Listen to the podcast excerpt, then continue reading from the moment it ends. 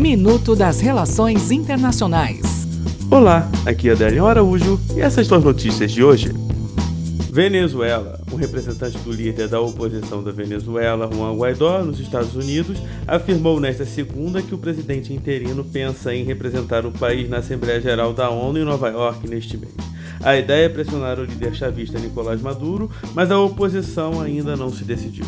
Blackout. Um blackout causado por falta de uma subestação elétrica de Honduras deixou milhões de pessoas sem luz na América Central nesta segunda-feira. Ainda nesta noite, funcionários trabalhavam pelo restabelecimento total da energia elétrica após o apagão que afetou os países seguintes: Honduras, Nicarágua, El Salvador e Guatemala. Austrália. A inteligência da Austrália concluiu que a China é responsável por um ataque cibernético contra o Parlamento Nacional e os três maiores partidos políticos do país, antes das eleições gerais. A Agência de Inteligência Cibernética da Austrália concluiu que o Ministério de Segurança do Estado da China era responsável pelo ataque. Até o próximo minuto. Enquanto isso, aproveite mais conteúdo no portal seire.news.